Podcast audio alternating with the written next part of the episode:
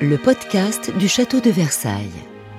Épisode 1 Le peintre Hyacinthe Rigaud vous raconte les coulisses du portrait du roi Louis XIV.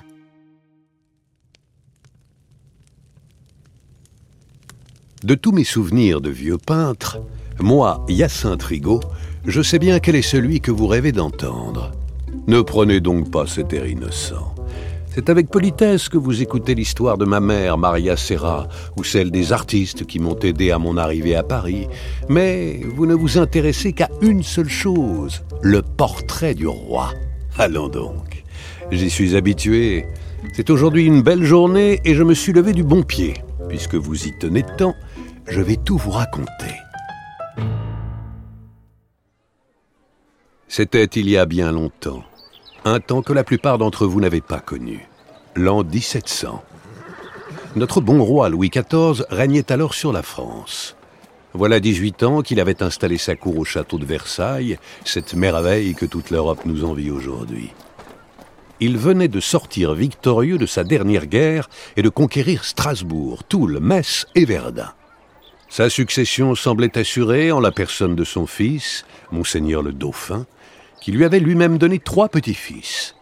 Sa gloire était plus brillante que jamais, tout comme la mienne, bien sûr. J'étais alors le plus fringant des quadragénaires. Je venais enfin d'être reçu à l'Académie royale de peinture et de sculpture, à la fois comme portraitiste et peintre d'histoire, et je comptais parmi mes modèles Monsieur frère du roi, Monseigneur le Dauphin, son cousin le duc de Chartres, ou le célèbre abbé de Rancé, ce fameux mystique reclus en son abbaye de la Trappe. Mon succès était éclatant. J'avais même représenté le roi à deux reprises, en 1691 et 1694. Mes portraits avaient été appréciés, et mon atelier avait dû en exécuter un certain nombre de répliques, mais je n'étais pas pleinement satisfait. Ce n'étaient pas des commandes du souverain lui-même, et je n'avais surtout pas obtenu de séance de pause. Quoi? Je vois à votre mine que vous êtes étonné. Pensiez-vous que Sa Majesté accordait du temps à chaque peintre souhaitant le représenter? Naïf que vous êtes. On voit bien que vous ne vous êtes jamais fait peindre. C'est très long et notre roi a tant d'autres occupations. Il accorde une séance tous les dix ans environ. Les autres peintres ne peuvent que s'inspirer de la toile de l'heureux élu pour recopier son visage à l'infini. Les graveurs font de même, et les dessinateurs, et les fabricants de médailles. En 1691 et 1694, j'ai dû moi-même les imiter, et croyez-moi, j'en étais bien désolé.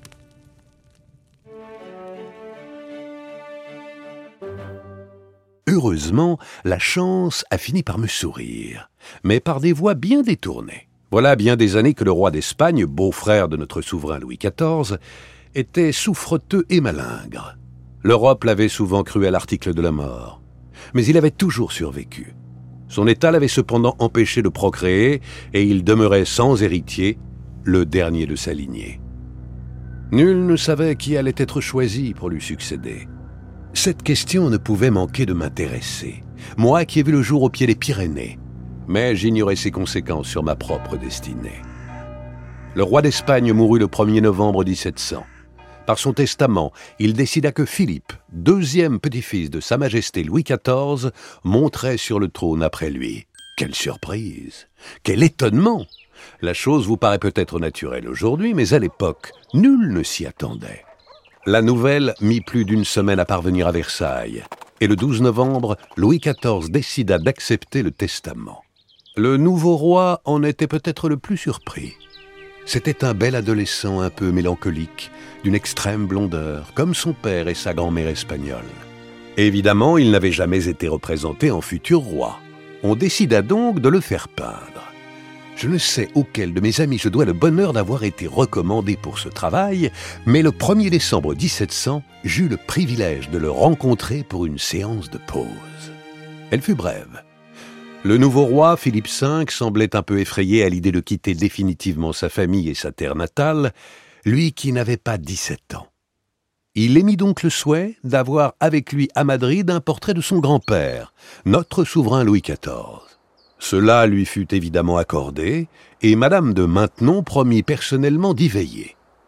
Le 4 décembre, le nouveau roi prit le chemin de l'Espagne, tandis que j'achevais son portrait dans mon atelier. J'appris peu après que je serais également chargé de peindre l'effigie de Sa Majesté et que des séances de pause allaient m'être accordées. Quel honneur, quelle fierté, mais aussi quelle responsabilité. Vous devinez, je pense, les sentiments qui m'assaillaient dans le carrosse qui, quelques mois plus tard, me ramenait à Versailles. J'avais déjà vu le roi, bien sûr, mais sans jamais m'approcher ni pouvoir lui parler. J'étais donc bien songeur, les bras refermés sur ma petite toile. Je vous vois à nouveau sursauter. Vous pensiez que j'allais partir peindre le roi avec une toile plus grande que le carrosse? Décidément, vous êtes bien jeune, ou bien naïf. Comme tous les portraitistes, lorsque je dois peindre hors de mon atelier, je me munis d'une petite toile que je colle ensuite sur la grande composition finale. C'est beaucoup plus pratique, et je travaille sans dessin préparatoire pour le visage. Sinon, tout serait beaucoup trop long. Sa Majesté n'a pas que ça à faire, voyons. Oui, vous avez encore une question. Évidemment que je ne peins pas tout le tableau devant le modèle. Il me faut des mois pour un grand format. Personne n'a le temps pour ça. Je me concentre sur le visage et seulement le visage. Pour le reste, j'utilise des mannequins, des accessoires ou mes élèves qui doivent tenir la pose de longues heures durant. Voilà les pensées qui m'habitaient sur le chemin de Versailles. Je savais que j'y étais pour plusieurs jours et j'avais dû trouver à me loger. Nous étions deux semaines avant Pâques, en plein carême. L'hiver, peu à peu, laissait place au printemps.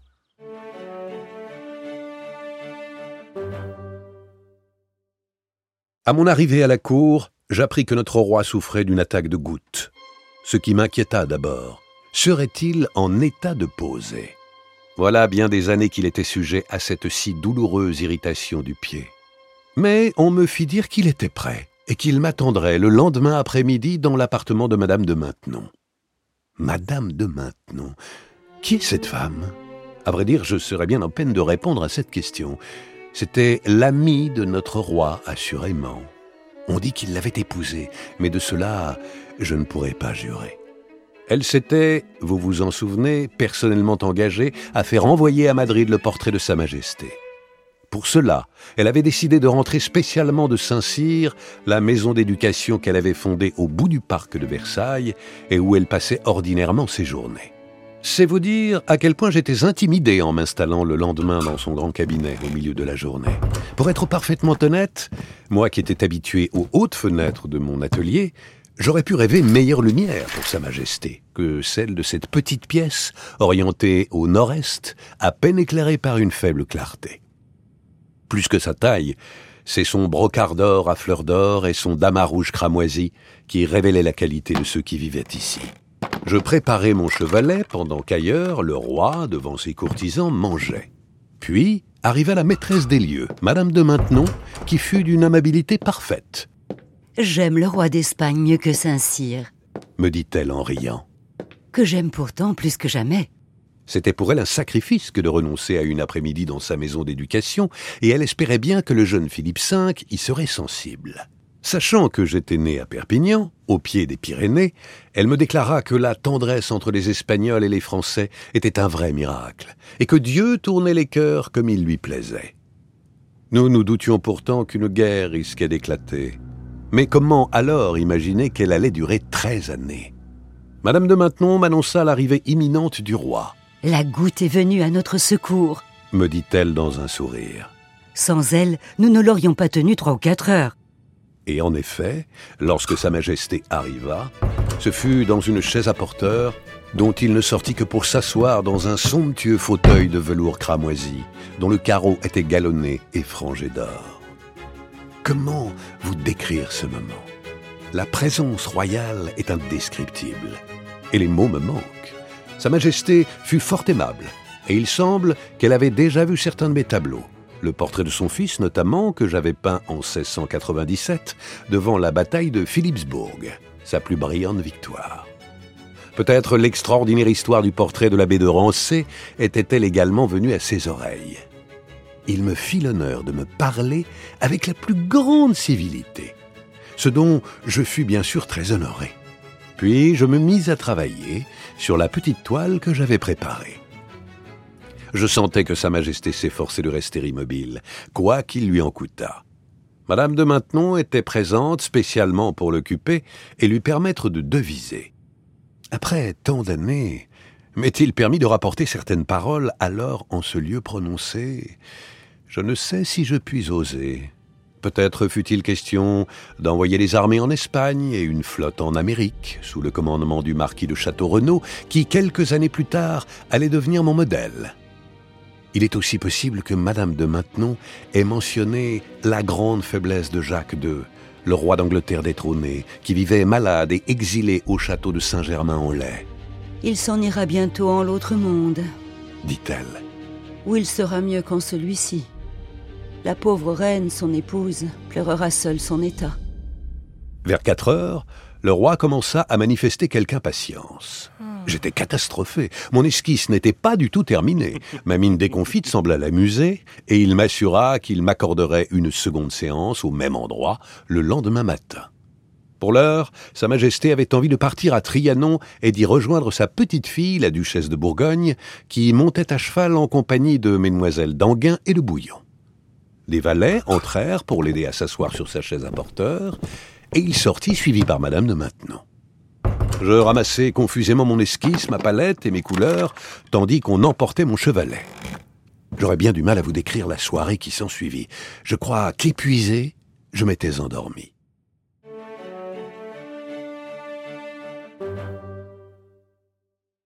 Le lendemain, après son lever, le roi partit dans sa chapelle écouter le sermon, car nous étions, je vous le rappelle, en plein carême.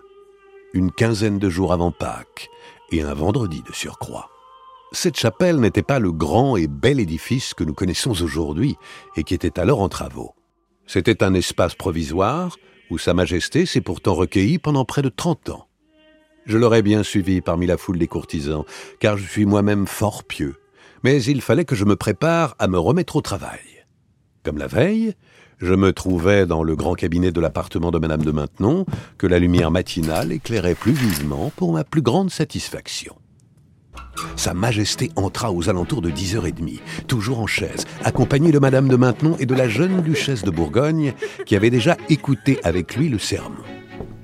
Je vis immédiatement à son air que sa crise de goutte avait empiré, Bien qu'il demeurât impassible et maître de lui, comme il sied à un roi, il semblait souffrir d'une vive douleur.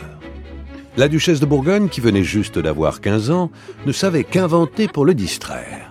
Elle, que j'avais vue en public sérieuse, mesurée, respectueuse, se fit soudainement causante, sautante, voltigeante, perchée sur le bras du fauteuil. Elle appelait Madame de Maintenon ma tante, afin de confondre rang et l'amitié. Elle aurait, semble-t-il, volontiers joué sur ses genoux ainsi que sur ceux de Sa Majesté. En attendant, elle leur sautait au cou, les embrassait, les baisait, les caressait. Voilà qui ne me facilitait pas la tâche. Mais tout le monde riait de bon cœur et Sa Majesté sembla oublier sa douleur. Peu après midi, j'avais enfin fini. C'est à regret que je partis, mais un long travail m'attendait encore à Paris. J'avais défini la pose que je souhaitais donner au roi grâce à un modello, une esquisse de petite taille reproduisant l'ensemble de la composition de mon tableau que Sa Majesté avait approuvé. Bien évidemment, il n'était pas question de le montrer assis dans un fauteuil, immobilisé par la goutte tel que je l'avais vu. Comment? Vous l'aviez cru vraiment? Aucun portrait ne représente son modèle exactement comme le peintre l'a rencontré, sinon cela ne vaudrait pas la peine d'en commander j'ai imaginé revêtir notre roi du grand manteau royal de velours bleu, doublé d'hermine et semé de fleurs de lys brodées d'or, comme de nombreux autres artistes l'avaient fait avant moi. Il porte également la culotte des novices de l'ordre des chevaliers du Saint-Esprit, le plus prestigieux du royaume. À vrai dire, il s'agit d'une petite liberté de ma part, bien que je ne sois pas le premier.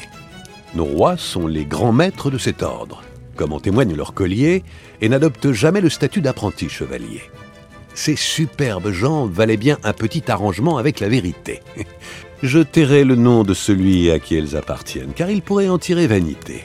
Après tout, ces jambes sont aujourd'hui les plus célèbres de la monarchie. L'épée arborée par Sa Majesté est fameuse, elle aussi.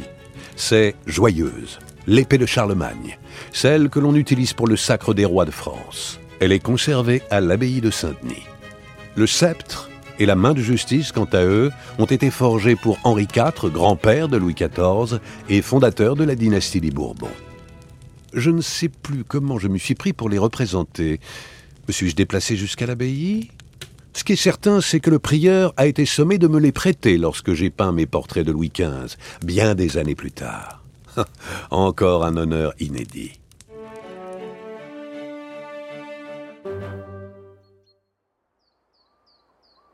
En septembre, le portrait de Sa Majesté était bien avancé. Madame de Maintenon me fit le suprême honneur de l'annoncer elle-même au roi Philippe V. J'espère qu'il partira bientôt. Nous n'en avons point qui approche. Écrivit-elle à ce souverain. Il fut néanmoins décidé de l'exposer un temps au château de Versailles, dans les grands appartements. Je ne peux m'empêcher de vous lire ce qu'en écrivit en janvier 1702 le Mercure de France, ce si fameux journal que tout Paris s'arrache. On a exposé le portrait du roi dans le grand appartement de Versailles. Il est en pied avec l'habit royal. Cet ouvrage est de M. Rigaud. Jamais portrait n'a été mieux peint ni plus ressemblant. Toute la cour l'a vu et tout le monde l'a admiré. Il faut qu'un ouvrage soit bien beau et bien parfait pour s'attirer un applaudissement général dans un lieu où le bon goût règne et où l'on n'est pas prodigue de louanges. Sa Majesté, ayant promis son portrait au roi d'Espagne, veut tenir sa parole en lui donnant l'original, et M. Rigaud doit en faire une copie qui est souhaitée de toute la cour. Quoi qu'on voit avec regret partir l'original, on en aurait bien plus de chagrin s'il n'était pas destiné au roi d'Espagne. Quelle gloire de nouveau Quel éloge Mon nom cité deux fois Pensez-vous que tous les portraits sont accueillis de la sorte? Si tel est le cas, vous vous trompez très lourdement. Nous autres peintres ne sommes pas toujours si bien considérés par les courtisans. Le duc de Saint-Simon, par exemple, me parle et m'apprécie, mais je doute qu'il en fasse autant avec d'autres artistes. Madame de Maintenon elle-même ne cite jamais mon nom. Pour certains, nous sommes utiles, mais interchangeables, et bien peu digne d'admiration. Le dévoilement du portrait me valut, quoi qu'il en soit, une troisième séance de pause. Le matin du 19 janvier 1702, je retrouvai le grand cabinet de Madame de Maintenon. Il faisait bien froid, la lumière était faible, et le roi n'avait que peu de temps à me consacrer. Sa Majesté témoigna néanmoins du plaisir qu'il avait eu à découvrir son portrait, et me parla de ses hésitations à l'envoyer en Espagne. Ses courtisans regrettaient de s'en priver. Il avait décidé dans un premier temps d'en commander une réplique, qui me serait confiée bien sûr, et d'aviser ensuite. La goutte n'avait pas eu raison de lui, et cette fois il se tenait debout, comme il convient à un roi, et il put s'asseoir sans aide dans un fauteuil. Le grand cabinet de Madame de Maintenon était méconnaissable. La jeune duchesse de Bourgogne avait décidé d'y jouer une tragédie, tirée de l'histoire sainte, Absalone, de Joseph Duché, et l'on y avait monté un petit théâtre. Toute la cour ne parlait que du costume qu'elle devait arborer dans son rôle, un habit magnifique brodé de toutes les pierreries de la couronne. Les invités, au nombre de trente ou quarante, étaient triés sur le volet, et presque tous issus de la famille royale. Je sentis que Sa Majesté y pensait, et il me dit, après environ une heure et demie, qu'il souhaitait s'en aller dîner afin de partir à Marly et d'en revenir à temps pour la représentation. Cette fois, je ne m'en inquiétais pas. Avec les deux premières séances, j'avais désormais tout ce qu'il me fallait pour peindre à l'infini son portrait. La décision de Sa Majesté me parvint quelques jours plus tard. La réplique qu'il m'avait commandée resterait finalement à Versailles, tout comme l'original, et je devais peindre un nouveau tableau le montrant en armure pour son petit-fils Philippe V. Cette œuvre fut expédiée en Espagne le 16 septembre 1702, et je crois qu'elle s'y trouve toujours. Quant à l'original de mon portrait royal, il fut accroché à Versailles, dans le salon d'Apollon, au-dessus de la cheminée. Rendez-vous compte, la salle du trône. Son mobilier d'argent avait été fondu depuis plus de dix ans, remplacé par du bois doré, mais ses tentures, elles, n'avaient pas changé.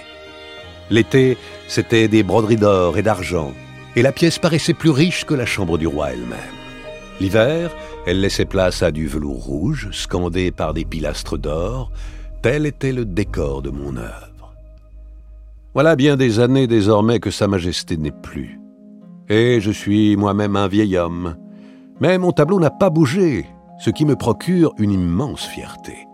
Jamais aucune de mes œuvres n'a été si diffusée ou si copiée. En face d'elle est présenté un portrait de Louis XV que j'ai peint lorsqu'il avait 20 ans et qui prouve bien que je sais parfaitement m'adapter au temps. J'espère que jamais ces deux œuvres ne seront séparées, ni ce salon modifié. Il n'est pas interdit de rêver. Après tout, qui aurait pu imaginer que ce serait moi, peintre né au pied des Pyrénées, qui allait peindre un si fameux portrait? Cette œuvre m'a apporté la célébrité, une part de ma richesse et tout ce que je pouvais désirer.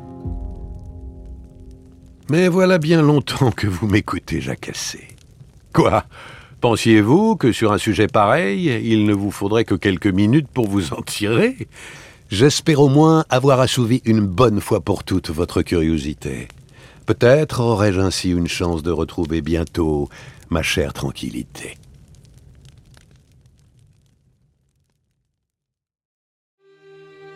Les faits rapportés dans ce texte ont été reconstitués avec autant de vraisemblance que possible en s'appuyant sur les sources qui relatent les trois séances de pause du roi. Le journal du marquis de Dangeau et la correspondance de Madame de Maintenon. Les citations de cette dernière sont empruntées à sa lettre au comte d'Ayen, envoyée de Versailles le 11 mars 1701, jour de la deuxième séance. La description de la duchesse de Bourgogne reprend des citations de l'éloge funèbre écrit dans ses mémoires par le duc de Saint-Simon. Le dévoilement du portrait dans les grands appartements est décrit par le Mercure de France, grand journal de l'époque. La chronologie des faits adapte celle établie par Ariane James Sarrazin dans son catalogue raisonné, publié en 2016. La description de l'appartement de Madame de Maintenon s'appuie sur l'article d'Hélène Dimmelfarb et celle du salon d'Apollon sur celui d'Alexandre Maès. Ce podcast vous a été proposé grâce à la participation d'Élodie Vess, conservatrice du château de Versailles.